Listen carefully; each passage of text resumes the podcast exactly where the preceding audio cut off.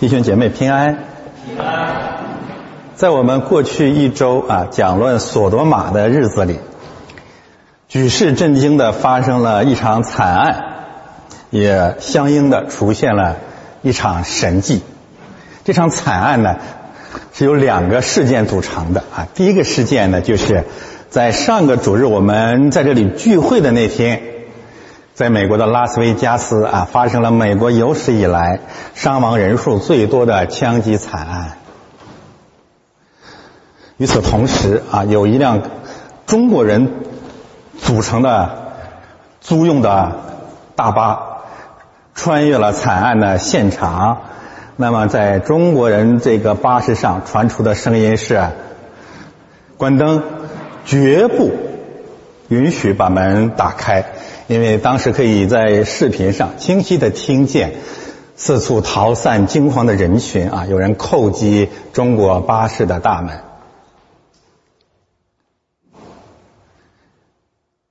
这是两座创世纪当中的城市的缩影。美国赌城未来可能可以称之为索多玛，中国巴士在未来可以称之为俄摩拉。但是感谢上帝啊，在洪水泛滥之时，耶和华坐着为王。惨案的另一面就是上帝的神迹。这神迹是什么呢？就是在惨案发生的那个主日，所有按照上帝的旨意坚持主日聚会的弟兄姐妹和家庭。都幸免于难，都享受了免于恐惧的自由。由于他们坚持主日的聚会，没有时间去美国乡村音乐俱乐部；由于他们坚持主日的聚会，他们没有时间乘坐中国的巴士穿越赌城的闹市。他们为什么会？顺服上帝的旨意呢？因为上帝一直在差遣使者，对中国人也对美国人呼喊说：“快逃吧，不可回头看。”这是今天的正道经文，《创世纪》十九章十二到二十二节。翻到下一页，大致上分成三个部分啊，十二到十四节。我们看到了神的话语临到了索多玛城市罗德一家，呼喊他们尽快逃离索多玛，因为上帝即将毁灭索多玛。然后呢，十五到第十七节，我们看到什么呢？我们看到了，即使罗德一家人也不愿意离开拉斯维加斯，也不愿意离开北京，于是天使用手牵拉他们啊。把他们带出了即将毁灭的城市文明。最后第三段，上帝吩咐罗德往山上跑，罗德觉得太远太危险，于是呢，他跟上帝祈祷，盼望跑到一个又近又小的城市，叫索尔。上帝答应了他的祈求，不仅在那里面啊为罗德预备了避难所，而且因为罗德在那里的居住。索尔全程也得救，幸免于难。这是我们今天啊要分享的经文。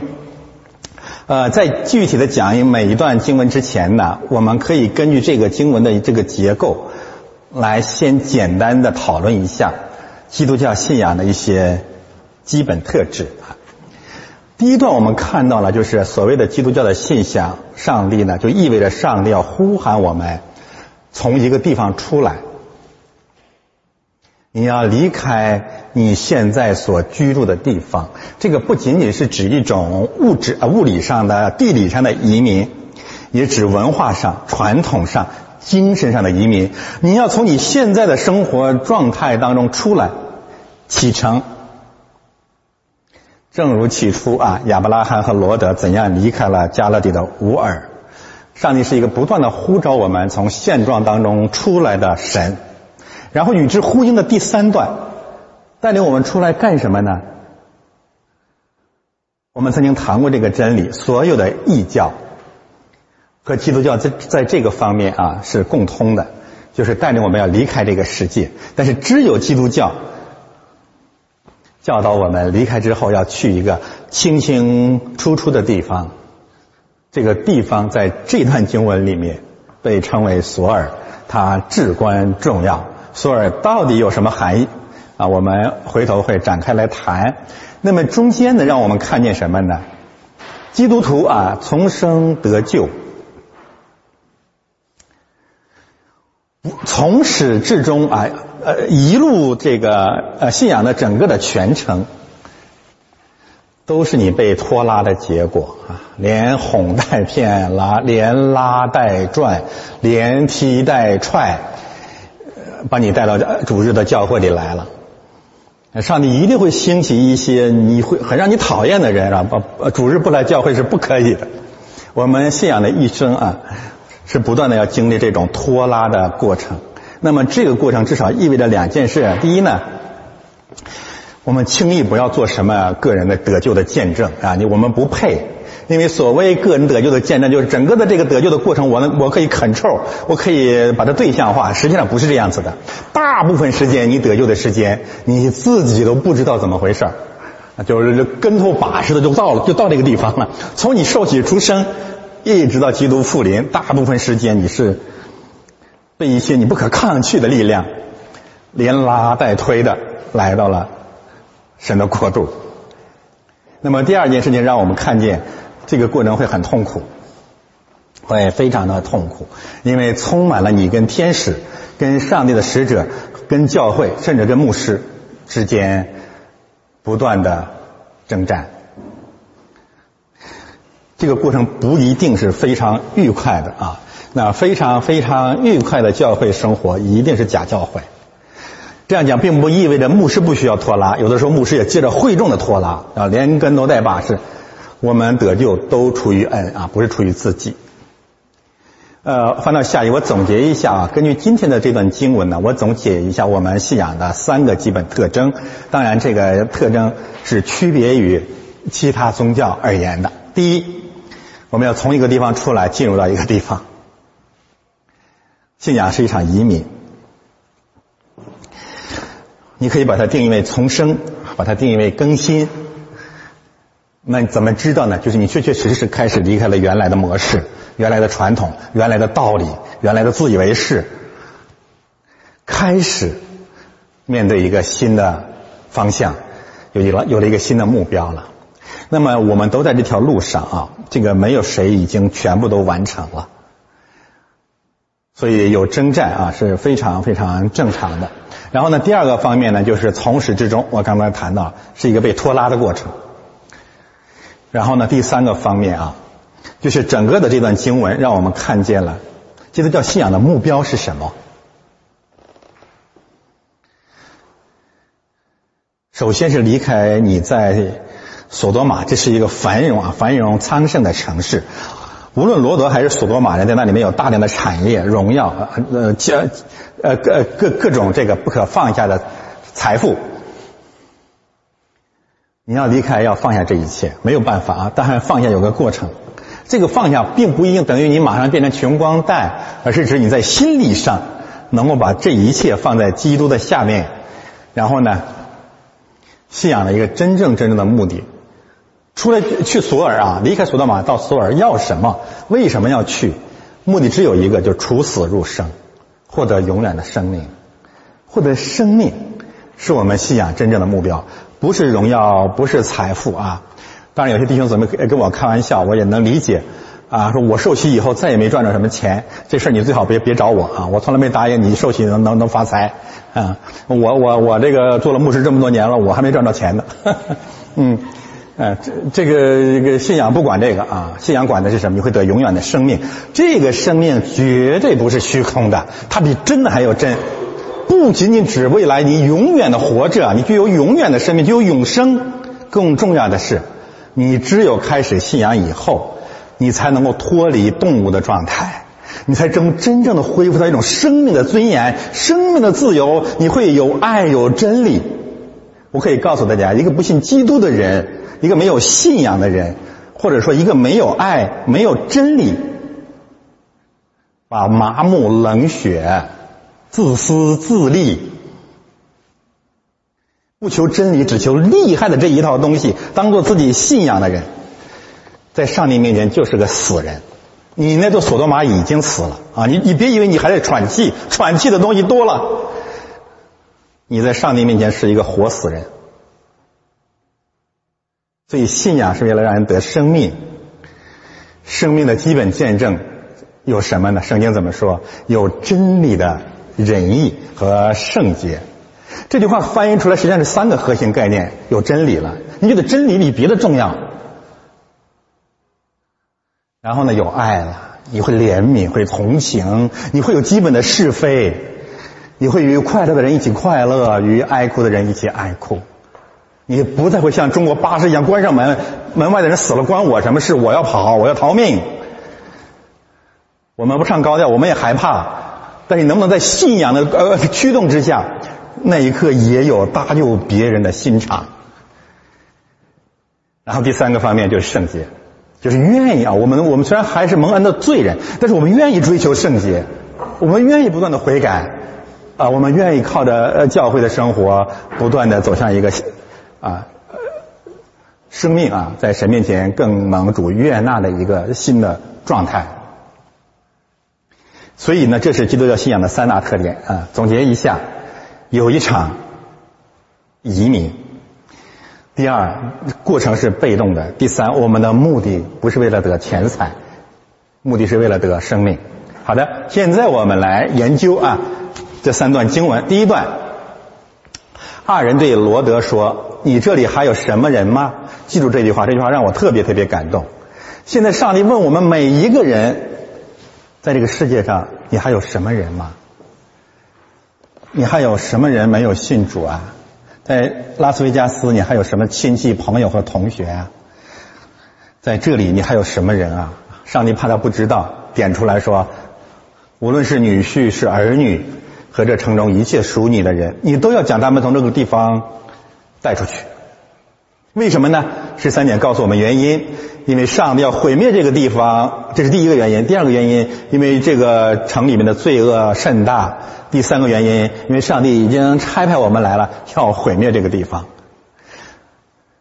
我们明显的看到十三节也是所谓的交叉结构，上帝要毁灭这个地方，因为人的罪恶满罪恶过满盈，而且上帝已经差遣使者，马上就要毁灭这个地方。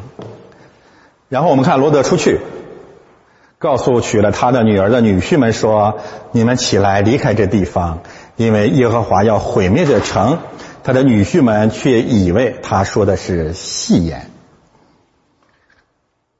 在索多玛最后一夜，上帝差派他的仆人罗德到城里去传福音，而且首先向他的女婿传福音。但是我们看到，这是有这是历史上啊，教会历史上最失败的一次传道。索多玛城没有一个人相信他，他的女婿也不听啊，也不信。别相信那些什么灵恩派的运动，在广场上一张啊一伸手就几千人信主了，骗人的啊。真正的信主真的太难了，因为什么呢？因为真正的信主要讲罗德的这番话，而谁愿意相信罗德这番话呀？就是十三节。现在为什么很多人这么讨厌我呀？因为我我愿意讲这样的信息。我说上帝要毁灭这个地方，有人说你在传邪教，你神经病。我说这个城里的罪恶甚大。有两种人要要要恶心我呀，你的爱在哪里呀？你爱人如己了吗？另外一种人恶心我，你自己没有罪吗？第三种，我说吧，上帝马上就要末世已经降临了，上帝马上就要毁灭这个世界了。现在教会啊，有多少教会要讲这个信息呢？所以，索多玛的人不相信。我们现在借着这个结构啊，选几个关键的概念跟大家分享。首先呢，我们看到啊，前后呼应的都是一个家庭的概念，这就告诉我们，罗德作为一家之主，承担着带领家人逃避硫磺和与火降临在拉斯维加斯那种责任。什么叫男人啊？你是个男人，你承担着带领一家进入教会的责任。没发生灾难的啊，你无所谓啊，你以为是戏言啊？但是上帝兴起了越来越多的这个这个信息事例，让我们看见圣经是真实的。你千万不要挑战上帝，说那我我为什么还活着呢？因为他怜悯我们呀，他忍耐呀。但是上帝的忍耐是有限的啊，所以我们首先看到家庭的概念在神那里面真正的意义。不再在人前炫耀恩爱，真正的意义是上帝把这些生命投放到一个一个房间里面了，赋予了这个房间里面个子最强壮、个子最高的那个那个男那个高个子那个男人，带领这些人进入基督。但是这里面呢有一个概念啊，大家注意，这个女婿这个概念啊。在前后得到了极，我们知道圣经很宝贵。女婿这个概念在这段经文里面出现了三次之多啊，而且是在所谓的交叉结构里面首尾呼应。我要问大家，这是为什么？上帝为什么这么在意罗德的女婿呢？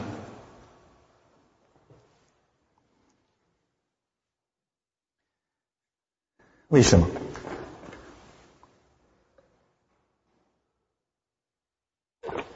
我们能够清楚的看见一个理由啊，就是最后一这句话。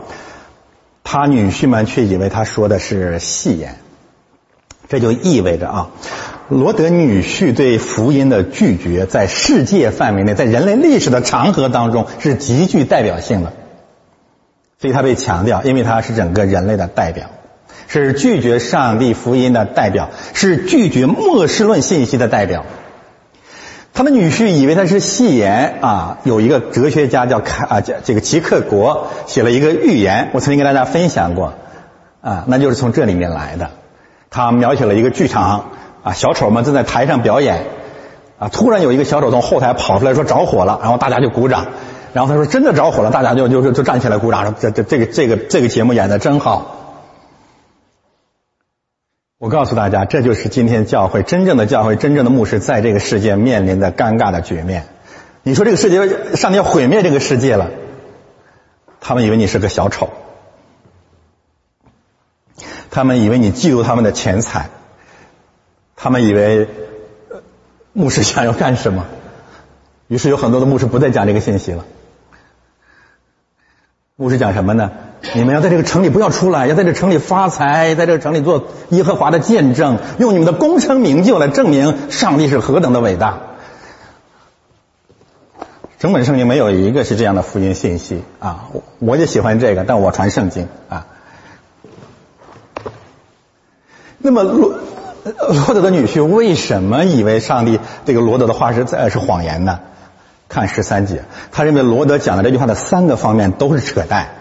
第一，上帝要毁灭这个地方，人类历史至少一万年了吧？地球五十亿年了，诸如此类，那么运转的很好啊！不要危言耸听啊！不相信上帝要毁灭这个地方，所以他觉得这是在开玩笑。一直到他们遭遇了拉斯维加斯，他们闻到了索多玛硫磺与火的味道。四川那场大地震里的那个城市的居民，他们能够真实的，如果能够幸存下来，真盼望他们能够归向上帝。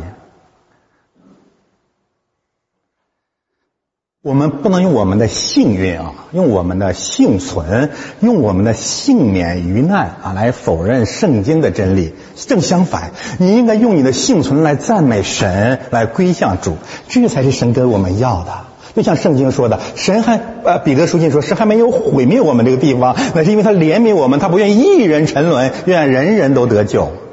可是现在我你发现了这个上帝的旨意跟人的这种理性之间的那种那种非常尴尬的矛盾。上帝越是怜悯我们，我们越是认为不存在末世，一直到上帝忍无可忍为止啊！这是第一个个他们认为是戏言的，不相信末世论。第二。不相信城内的罪恶甚大，这是多元共存，这是种这是自由，这是现代世界的自由啊！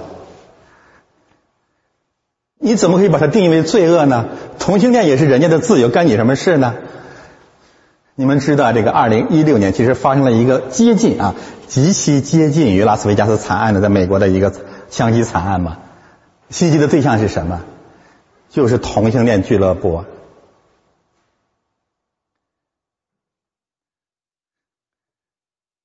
这个世界一个最大的一个荒谬，就是越来越多的罪恶被正常化了，被平常化了，被自由主义、被白左、被这一套全部的给合理化了，于是不再有罪恶。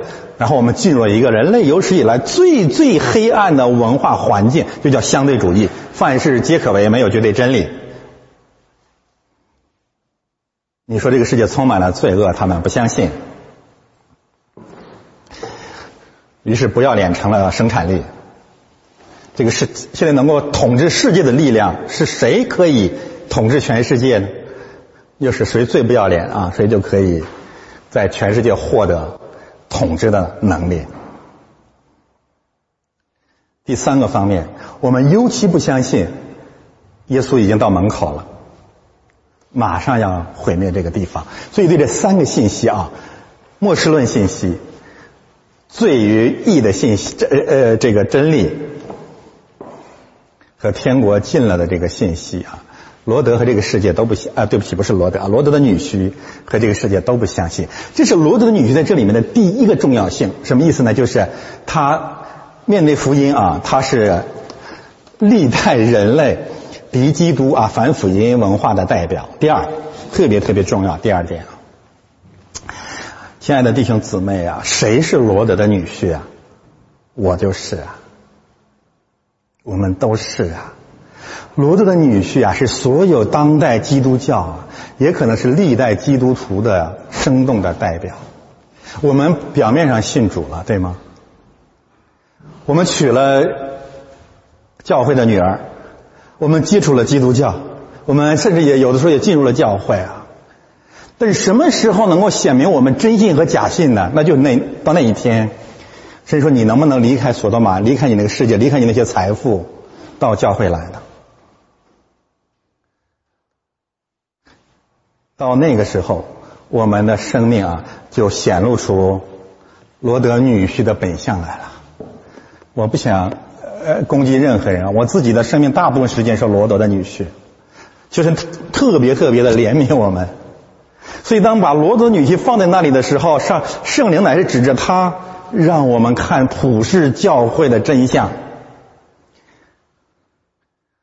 我们最多不无非是想利用罗德的女儿，利用教会，回过头来武装谋取我们在世界上的权利、财富和荣耀。但是，我们根本不愿意把自己的生命放在罗德的家里面，更不愿意跟随罗德。奥瓦索尔，这是今天美国教会基督教国家的基本写照。他是川普的女婿，他是所谓的基督教文明。为什么呢？因为他们永永远远爱世界超过爱教会。他们把最宝贵的、最重要的东西，一切一切都献给了这个世界，用最微不足道的。最可以妥协的、最可以交换的，拿来应付罗德的女儿。一直到一天，上帝呼喊他们启程的时候，我们就看见我们信仰的高度了。所以，真是感谢神啊！借着这样的信息，再一次呼喊我们从罗德的女婿那里面启程。上帝讲这些信息显示给我们，不是要调侃我们啊，也不是说要要憎恶我们，是要呼喊我们多一些信心啊，多一些爱心，多一些真理，因为日子真的近了，这个日子就是毁灭的日子。在整个这段经文当中呢，谈到了索多玛的毁灭呢，用了三个不同的动词，翻译成中文，毁灭出现了三次，剿灭出现了两次，轻抚出现了一次，毁灭就是弄死。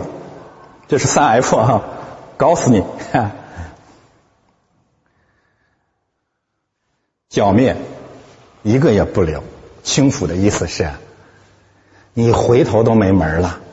所以这是不断的啊，让我们看见这个世界终结的那个日渐加深的信息啊！我再说一遍，毁灭就是索德玛一定面临死亡。剿灭的意思就是一个都不能留，谁也别觉得哎我还行，没有这事儿啊。第三个方面，当这个天国的门关了的时候，没有人再能回来了。那个时候再悔改已经来不及了，啊，所以这是这个动词给我们显示的这个真相。好的，现在我们来看一看相关的这段经文的应用。我给大家提出一个问题啊，然后我们来分享一些相关的经文。索多玛这座城市的覆没，给我一个最大最大的震撼是什么呢？就是索多玛这个城市竟然啊。除了罗德和一家四口，这是一家四口了。罗德他的妻子还有两个女儿，整个索多玛没有一个人得救。那这是为什么呢？为什么一个索多玛人都没有逃出来，或者愿意逃出来？解释圣经这类难题呢？我们只能回到圣经本身，从索多玛开始啊，一直到整个的这个。人类历史上的很多很多的悲剧啊，可以归结为索多玛王比拉的治国理念，就那一句话，《创世纪》十四章二十一节是非常非常重要的。他怎么说呢？索多玛王对亚伯兰说：“你把人口给我，财物你自己拿去吧。”这节经文啊啊呃，这个黑暗掌权是主耶稣的话，主说黑暗掌权了。索多玛之所以全部覆没，就是因为黑暗在那里面全面掌权了。那么现在的问题是，黑暗在那里面怎样掌权的呢？魔鬼啊，就是那种毁灭人人类人的生命的那种黑暗的势力，到底用过什么样的高超的统治的方法，能够把所有的生命完完全全的牢笼住，让他们根本丧失了追随福音和光明的动力呢？靠什么？靠一个极其极其简单的治国方案，就是这句话：我把钱给你，你把人给我留下来。我可以告诉大家，没有一个人能受得了这一套。这句话可以换一句话话来啊，换一种翻译的方法：我给你钱，你把灵魂给我。我给你财富，你把你永远的生命给我；我给你钱，你把上上帝的儿子耶稣出卖了；我给你一碗红豆汤，你出卖长子的名分。索多玛王啊，比拉在索多玛的这种呃极权主义统治，用的就是这一套，就是用钱财，每一个人都有发财致富的机会。但是这种发财致富的机会是以权贵资本主义的方式完成的。我为什么这么说呢？因为是索多玛王这么讲的：以权力为杠杆分配社会财富，结果把索多玛所有的灵魂、所有的人口都变成了钱财的奴隶。那是他们钱财啊！这个治国方略就意味着财物成了索多玛。所有人真正的信仰，然后在整个世界的范围内，所谓蓝金黄，我告诉大家，真正重要的既不是蓝，也不是黄，而是金。只要向世界输出财富、撒币之类的，你不仅可以奴役中国人的生命和灵魂，你还可以捆绑整个世界范围内的。生命和灵魂，我要告诉大家，黑暗时代真正的降临了。人类有史以来从来没有像今天这样，从东方的索多玛启程的这套理念，已经成功的收购了东方人的灵魂，也收购了西方人的灵魂。我们啊，现在这个人类面对的再也不是。人类历史上任何一种形态的权力流氓，我们现在面对的是人类历史上一直一直起着决呃这这个这个决定性作用的大淫妇。我们正在进入他这个财务对灵魂统治的黑暗的时代，没有人能够幸免。而这而这一套啊，用钱财收买这一套，足以三 F 任何民族、任何领袖、任何国家。那么这一套从哪里开始的？从蛇开始的。蛇对女人的试探，对人类的最早试探的第一重试探就是钱、食物。从此以后，圣经说撒旦就做了世界的王。然后我们可以打开整个圣经，你就能够看见从创世纪到启示录，魔鬼对人灵魂的败坏和捆绑，让索多玛一个人也不能得救的这个这个这个治国方略，从始至终就是这一套。给你钱财，把灵魂给我；给你钱，给你粮食，把良心给我。不再有有有呃有脊椎动物不再存在了，全是软体动物。就是因为钱财，有的时候又又凶狠无比，为了一口粮食，又都成了妖魔之子。好，我们数算一下，能够算上的亚当夏娃，然后呢，索多玛，亚伯拉罕跟罗德的征战也是财务闹闹的，对不对？仆人的征战到了索多玛，以扫为了一碗猴豆汤出卖了长子的名分，犹大。为了三十块钱，卖掉了上帝的儿子。那和我们上一周发现的呃发生的所谓的哈德逊事件诸如此类的西方政治的丑闻是如出一辙。我我们不讨论到底谁是谁非啊，我们就看到把灵魂给我，把钱财拿去的这个治国方略，所向披靡。无往而不胜，在这样的一个前提下啊，索多玛没有人能得救。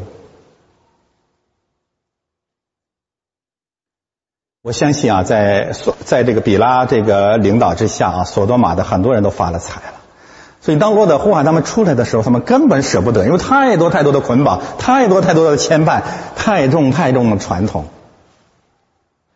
所以我们一定一定要回到创世纪前面的信息当中去，你才能够明白索多玛为什么一个人都没有得救，就是因为比拉的这个蓝金黄的这个治国方略完全成功了。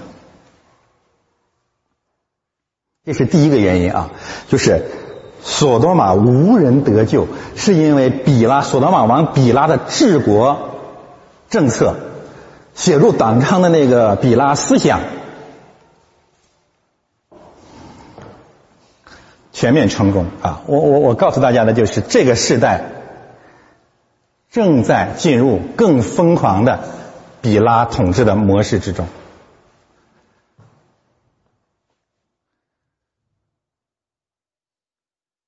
第二一个原因是从神这边来的。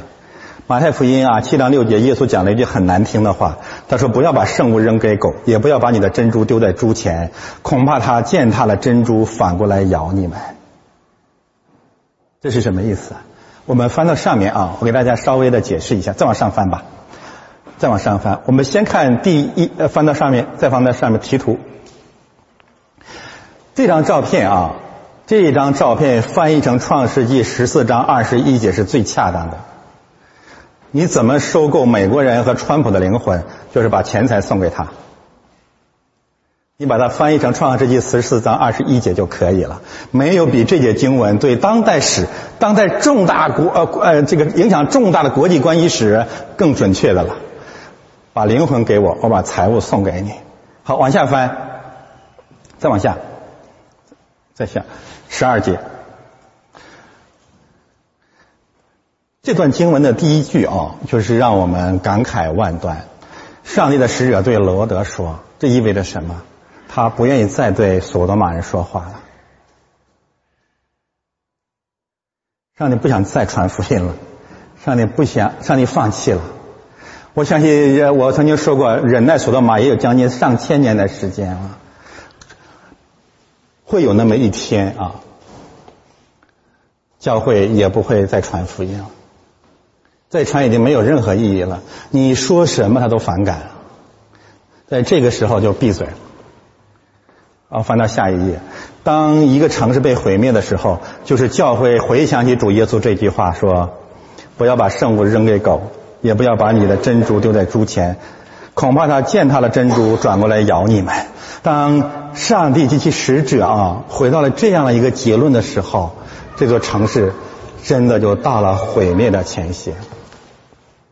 所以我们总结出两点啊，索多玛无人得救，两个原因造成的：第一，魔鬼是疯狂的统治；第二，上帝是忧伤的气绝。好的，我们看下面第二段经文。天明了，天亮了，天使催促罗德，催逼罗德说：“起来，带着你的妻子和你在这里的两个女儿出去，免得你因这里的罪恶同被剿灭。”这里面有个很重要的动词，就是催逼。为啥催逼？原因很简单。因为罗德在索道玛也有产业，也被蓝金黄了，没有什么完完全全的艺人啊，都很留恋。呃，我们如果是罗德，我们也会如此，太难舍弃了，因为我们用了一生的时间，才积累到今天的名声、今天的产业、今天的财富。如果有一天说你出去快逃命吧，你要把这些全部舍弃。真的太难了啊！在这一点上，我们爱人如己吧。我们的钱财可能多少有区别，但是在不忍放弃的这方面没有太大的区别，我们都一样啊。所以我们这个时候需要上帝的催逼。具体怎么催逼呢？我想啊，这这里面提到了上帝的两个使者，这两个使者不一定是基督徒啊，这两个使者也可能是指世界上的两种力量啊。以当然也有人把它理解为旧约的使徒啊，旧约的先知，新约的使徒。也可能是当代世界的两个什么巨大的事件，甚至也可能有一个叫郭文贵，另外一个叫石黑一雄，听过这个名字吧？上面提很多很多的事件啊，催逼我们离开。罗德的妻子和他两个女儿的故事，我们下个主日讲啊，会有更生动、更具有悲剧色彩的信息在后面。然后呢？第十六节，罗德迟延不走啊，告诉我们了啊，催逼也没用，还是不走。二人因为耶和华连续罗德，因为神爱他，这就是神的爱啊，就拉着他的手和他妻子的手，被他两个女儿的手，把他们领出来，安置在城外。这是人类历史上特别感人肺腑的牵手，这是真正的牵手，真正的不离不弃。当然，我们可以想象，在这个牵手的过程当中啊，每一个基督徒，我们自己啊，怎样跟上帝推拉、推搡、互甚至互施拳脚？你为什么要带我去教会？你为什么要拉着我往前走？然后上帝很怜悯他们，走了一走到城外，就把他们安置在那里，先稍事休息。啊，我们就想起了当初亚伯拉罕一家怎么在哈兰小住。啊，我想上帝特别怜悯我们，走一段行啊，跑不动了歇一下吧。啊，没有办法，你这这个一路逃窜，呃狼呃这个狼烟滚滚，很多人就掉队了，没有办法。啊，我我我们都是这样，我我们需要有时候休整一下。所以今天过节了啊，我们去大吃一顿啊。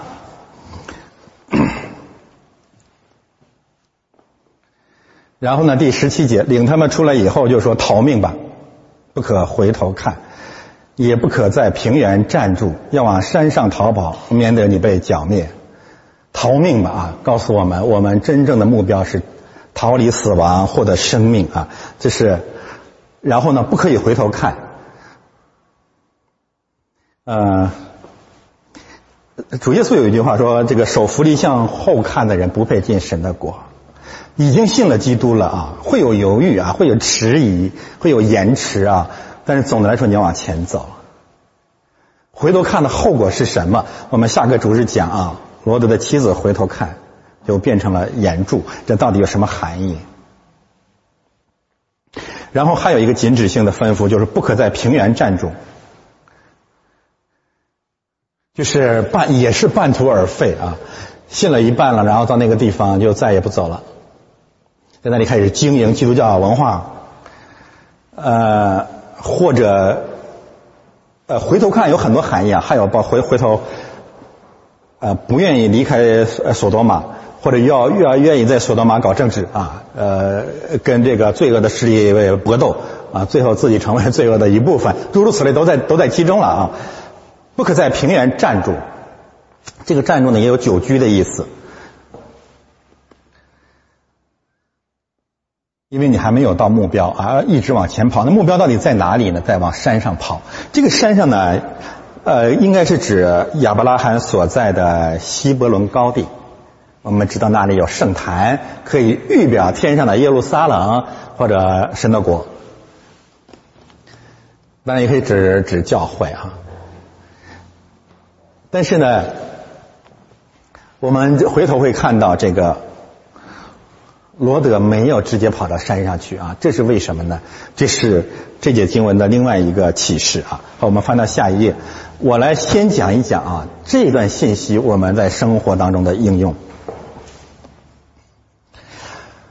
呃，我们现在要换位思考啊，这个圣经的奇妙和伟大就在这个地方。我知道啊，刚才这些信息不断的把我们带着呃带带着跟那天使在狂奔，我们设身处地的想象到了我们就是罗德或者罗德的一家，对吗？这种角色认同是每个人都有的啊。听到这段信息，但是呢，现在呢，我们换一个另外的角色，这个角色是什么呢？就是索多玛人，我们是索多玛人，我们住在索多玛，在过去的几十年的时间里面啊，我们是索多玛人啊，蒙特利尔人、北京人诸如此类。那在我们这个城市里面来了一家人叫罗德，然后有一天上帝差派了两个使者也到我们身边来了，我们极其的厌恶、憎恨他们啊，动员全城的这种各种力量要强暴他们，要消灭他们。终于有一天。我们把上帝的使者和罗德一家胜利的、成功的驱逐出索达玛，驱逐出境，驱逐出中国，驱逐出任何我们居住的地方。诸位明白吗？好的，那现在大家跟我一起来思想，那天晚上你在想什么？你会做什么呢？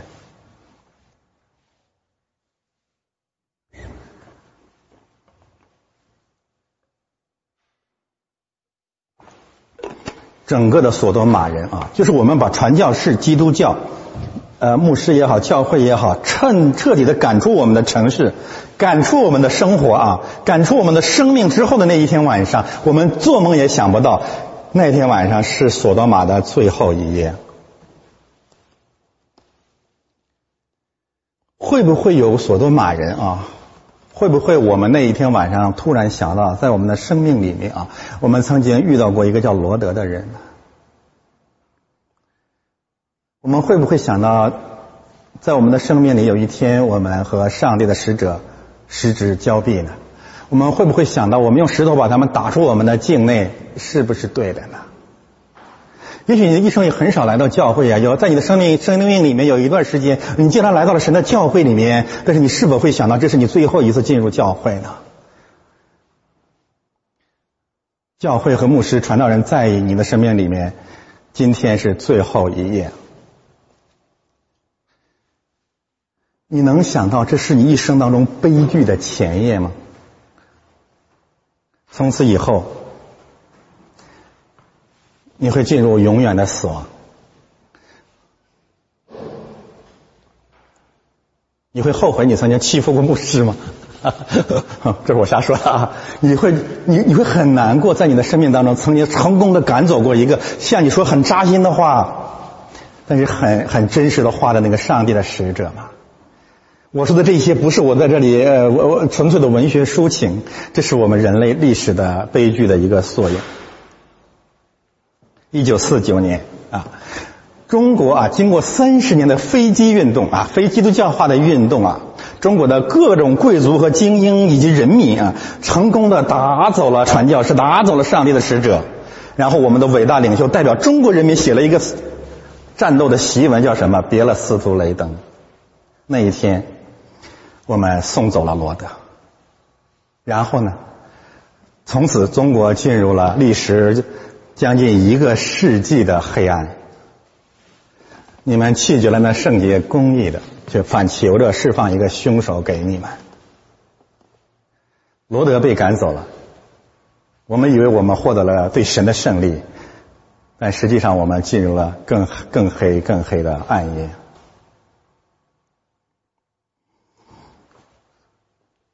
这最后一页的真理啊，不仅对中国现代史是实是事实，对美国现代史同样是事实。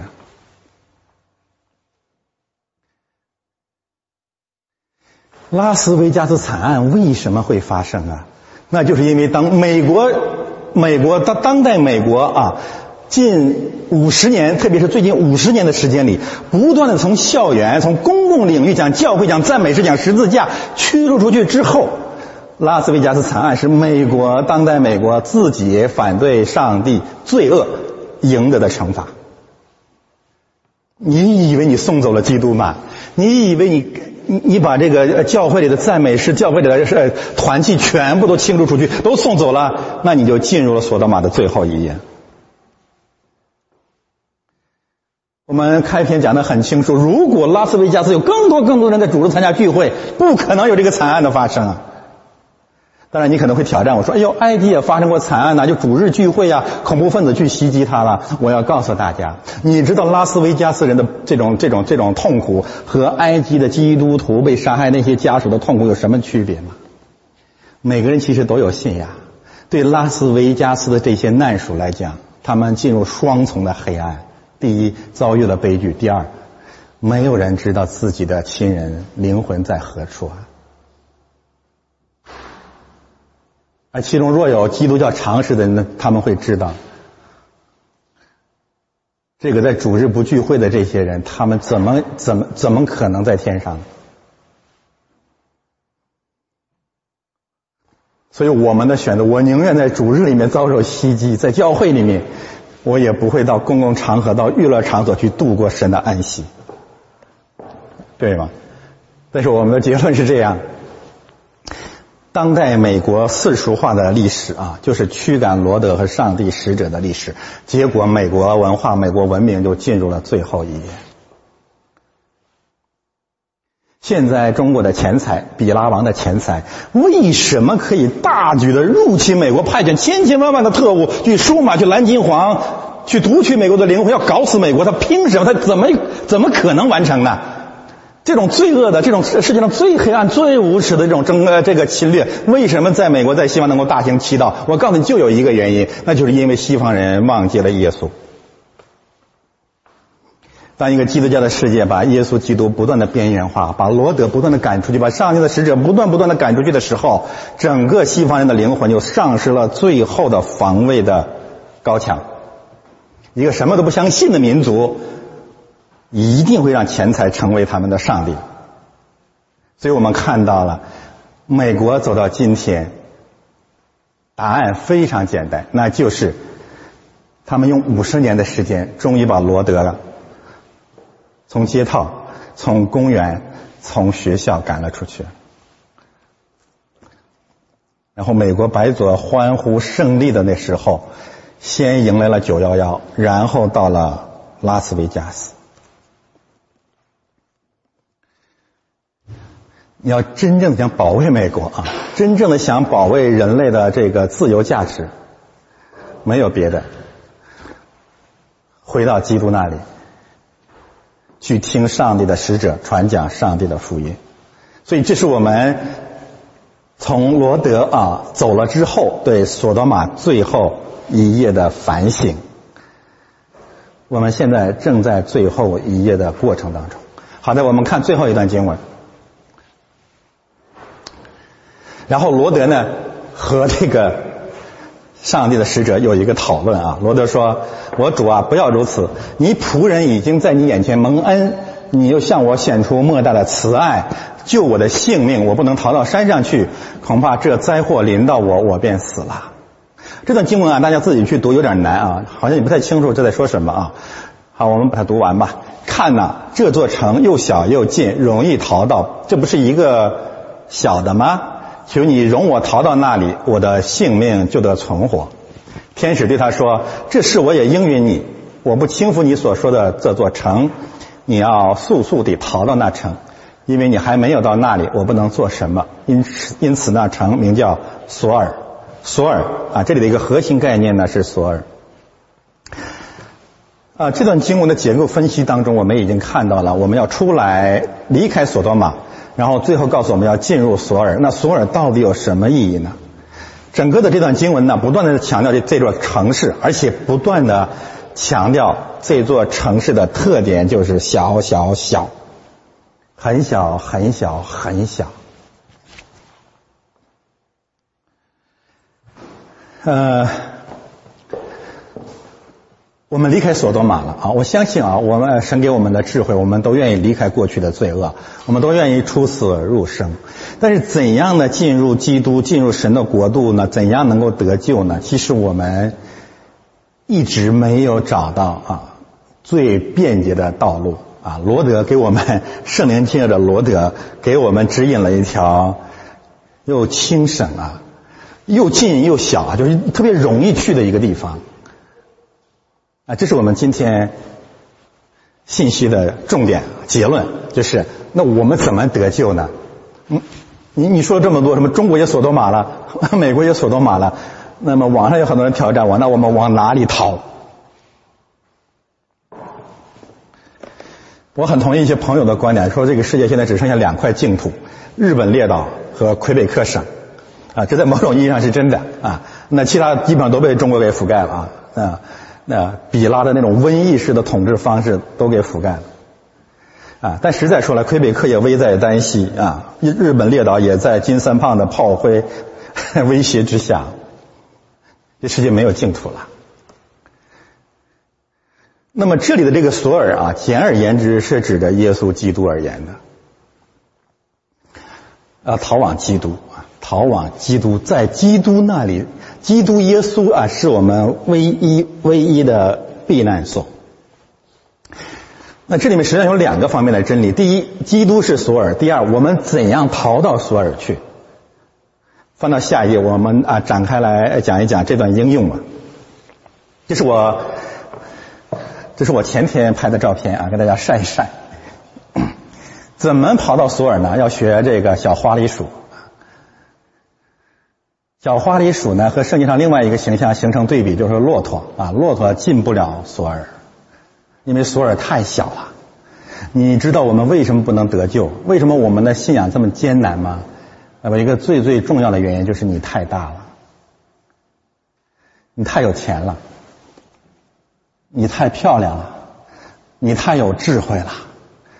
就是蛇对夏娃说的那三句话，让我们凶。呃，这个胸赳赳、气昂昂的膨胀起来了，吃了发酵饼了。但是索尔很小，天国很难进去啊。我先讲进入基督，然后我讲怎么进去啊。这个索尔这个词啊，做名词在旧约出现了十次，做动词呢在旧约出现了三次啊。我写的这个地方了。这个动词呢，可以说无一例外的是预表耶稣基督的，因为它翻译成动词就是降杯的意思。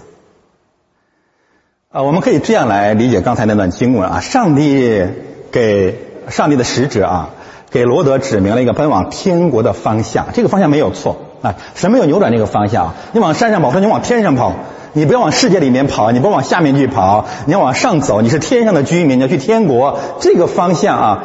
是福音的方向，是真理的方向，没有错。但是天太高了，罗德的意思那么高，我怎么可能上去呢？我告诉大家，罗德啊，有人在这里面责备罗德的小信，我不这样看啊。我觉得罗德非常非常的诚实。罗德这个诚实等于否定了所有异教的谎言，就是道肉身成道。我经过修炼，我经过成功，诸如此类什么什么什么什么什么什么人的这个努力，我就可以上天。罗德说我去不了。而且，如果我去，我走这条路的话，走到半道就会会被各种恶者、各种邪恶弄死我。太深刻了，这个这个罗德的这个见证啊！所有离开基督想上天国的人啊，半路上你一定被魔鬼夺去，或者你就成了魔鬼的一部分，到处去骗人啊！这个这个现在很多的基督基督教会被掳掠，就在那骗人啊！这个牧师演上帝啊，这个基督徒装装神弄鬼，原因就在这个地方。罗德说：“我直接上天，我直接跑山上去是完全不可能的。为什么上帝会听他？上帝说这是个诚实的人。”那怎么办呢？他就跟上帝商量了一个办法，说有一个又近又小的地方可以啊。那上帝怎么办？上帝就拆派他的儿子变成索尔，变成我们的逃城，变成我们的避难所。然后我们的主怎么说？他说：“我的担子是轻省的，我的我的恶是容易的，我的担子是轻省的。为什么呢？你信就行了呀，一信称义啊。”他已经来到了我们这个世界，变成我们人的模样，像索尔一样，又谦卑，那顺服至死，死在十字架上。他让我们容易信，因为他真的，他来了，他在历史当中这是真的啊，容易信嘛，很近，他就在我们身边啊，他他他就在，他就与我们同在啊，然后我们因信他就可以了。所以，所有所有这些概念啊，都是指向耶稣基督，上帝的儿子降卑来到我们这个世界，让我们每一个像罗德一个寻找天国的人，找到一个最容易、最便捷的方式，离开了耶稣基督的这条道路，这条最容易、最小、最近的这条道路，所有的道路都是死路，都是骗人的。我这样讲是有圣经的话，圣经的话作证啊，因为它是道路、真理和生命，除了它以外，普天之下没有赐下别的名。可以让我们得救。若不借着耶稣基督，没有人能到神那里去；若不借着索尔，没有人能到天山山上去。这一切的信息都是一致的。我不展开说这个了啊。索尔的第一个概念就是上帝在天国和世界中间用他的儿子做了中保，在中途为罗德提供了避难所。我想强调的第二个信息啊。那我们怎么进索尔呢？小小小，索尔太小了。然后上帝就告诉我们，我们最大最大的难处啊，人不能得救，人不能重生，一个最大的难处就是我们太大了。魔鬼把我们吹捧起来了，吹的比谁都大，比什么都大。我这样讲的时候，不是在调侃你们啊，下下面的信息都包括我啊，都包括我。啊，我曾经感慨呀，说这十四亿个十四亿个牛魔王怎么能得救啊？什么叫牛魔王啊？牛魔王啊，就是对自己无限的牛叉，对别人无限的魔鬼，就简称牛魔王。十四亿头牛魔王相当于圣经当中的什么概念呢？就是十四头十四亿头骆驼。主耶稣说，有钱人进天国。比骆驼穿针眼还难啊！大家不要这个误会，这只是在攻击财主，不是的，所有的人啊。这个关于骆驼和财主这个比喻，我等一下在楼下啊。这个今天的有一个十五分钟的圣经学习，我再展开来跟大家讲。我先提醒大家的是，这里的骆驼不一定指的是有钱人啊，不仅仅指有钱人，而是指每一个人，每一个人在神面前，在所有人面前，在真眼面前，都是骆驼。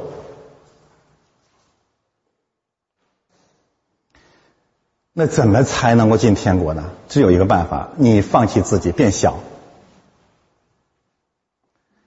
很多人不喜欢咱们教会啊，我告诉大家，有一个很重要的原因，就他就觉得，哎，你们这个都是法利赛人似的，什么用各种程序啊，又站起来又坐下的啊，不喜欢啊，人家那儿多多自由，多奔放，对吧？老头老太太又打麻将，又又又哭又闹的啊。我告诉大家，我们这个程序其实有一个最重要的一个功用，就是让你变小。让你进入这个程序，你什么都不是。在我们这个教会里面进来的任何一个人，没有机会说你知道我是谁吗？没人管你是谁啊？你是谁啊？首先，我们的一个程序就提醒你是谁，你是个罪人。所以我们一开始的崇拜程序就是认罪悔改，这不是一个俗套。因为呀，每一周啊，每时每刻我们都很大，我们都像骆驼。这么高的身量，这个高高大上是没办法进天国的，因为我们就是小魔鬼嘛。那怎么办呢？变小。主说：“犯自高的必降为卑，犯自卑的必升为高。”所以整个整个的这个圣灵指着索尔，就是小小小。为什么有的时候圣呃讲到听不进去呀？当然有的时候我讲的不好，我承认就生活感，因为我也像骆驼。那有的时候大家能不能想象，就是因为你太大了，你太有钱了，你出身太高贵了。你太有智慧了，你上晓天文，下知地理呀。那你这么大，怎么进去？怎么进得去呢？不知道我我们这番话都是圣灵在责备我们每一个人啊，这这是爱我们，爱我们啊，这是我们是一家人啊，我们是一起要从索多玛逃出去的。我总结一下第三个方面的信息啊，耶稣是我们的索尔。我们想进入索尔，就从骆驼变成萌宠，从骆驼变成蚂蚁，从大草原上那高高大上的骆驼，变成大森林里的小花栗鼠。花栗鼠穿过那个洞，那个那个洞，我后来我就穿越过，那是我根本过不去啊。但是你看他进去是绰绰有余，所以我就想起主的话，他说我的担子是轻省的。后来我才明白，我们我们我们的重担是什么？我们为什么那么沉？为什么说我们的担子那么沉啊？为什么？因为你自己太重了。你把你自己扔掉了，你当然就轻松了。我们总是以前啊，很多人讲这讲这个信息，就是就总往别的地方看，我我的担子到底在哪里啊？就是什么东西让我这么痛苦，这么沉重？啊！突然你碰见呃碰见神了，给你一面镜子，你该减肥了啊！我们最后做一个总结吧，啊，做一个总结。过去一周呢，有一个很有名的一个作家啊，也是我比我比较喜欢的。我最早呃了解他还是在二零一二年啊，就是一个日本裔的作家叫石黑啊，这个这个石黑一雄。他五岁就到了英国啊，结果上周就获得了诺贝尔文学奖。他呢有四部有四部名著啊，当然不止四部了。我比较感兴趣的就是四部名著。我可以借着他这四部名著的名字啊，而不是它的内容，来做今天我们这这场信息的一个总结。他的第一本小说的名字呢是这个，呃，中文呢翻译的很文学啊，我想想不起来了。那大体的意思是对群山苍凉的一瞥啊，我认为这个翻译更好一点。对群对群山啊苍凉的遗忘。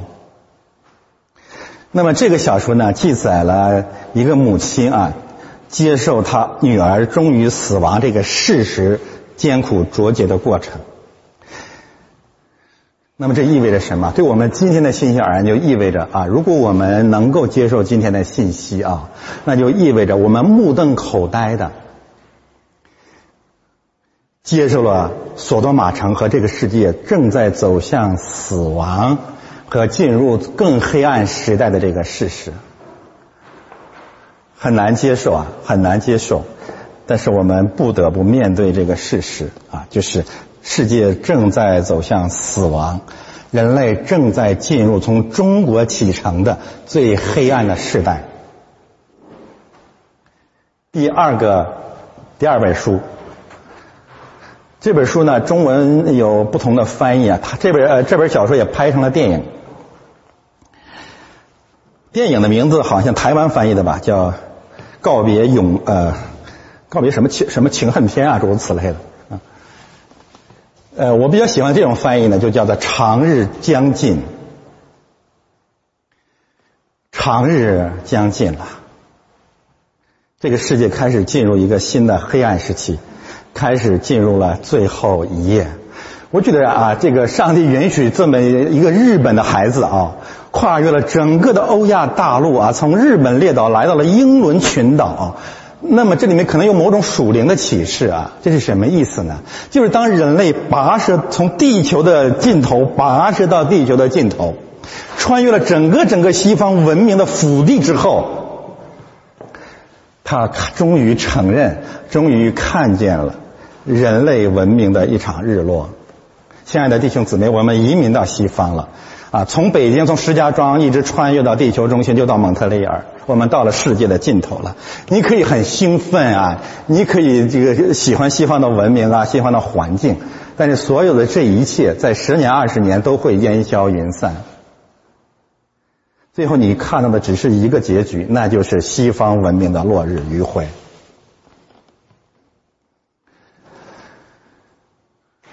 二零一七年对我个人的思想史和生命史最最重要的就是，我看见了借着中国势力的影响，西方日落的速度空前的在加快，但是日落的定局是无可挽回啊。第三本小说，就是题目的意思就是别让我走。结合结合今天的信息，我们可以从两个角度来思想它的含义。第一，索多玛的人不想走；第二是罗德不想走，不想离开索多玛。我们不想放弃我们对这个世界的理想。这么美好的世界啊，至少加拿大还是呃这个这个天又到了天高云淡、瓜果飘香的季节。枫叶如火，碧水蓝天。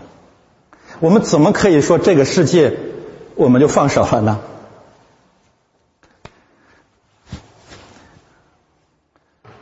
还有一个比较艰难的文学的时期在等候我们。最后，被埋葬的巨人。我看了这些书名，我都惊呆了啊！我我到今天不知道。这个这个作家是不是基督徒？但是他最后的这个二零一五年出版的这本小说，真是让我很震撼。因为这个名字让我想起了大洪水淹没那个伟人的时代，也让我想起了我们今天那个信息，那就是个子太高的巨人、伟人、骆驼，都会在最后一夜葬身于上帝的愤怒之下。我们描述了人类落日余晖的惨淡的图景，不是让大家现在就一片的昏暗，不是的。我们要永永远远的记住另外两个光明的真理：第一，洪水泛滥之时，耶和华坐着为王。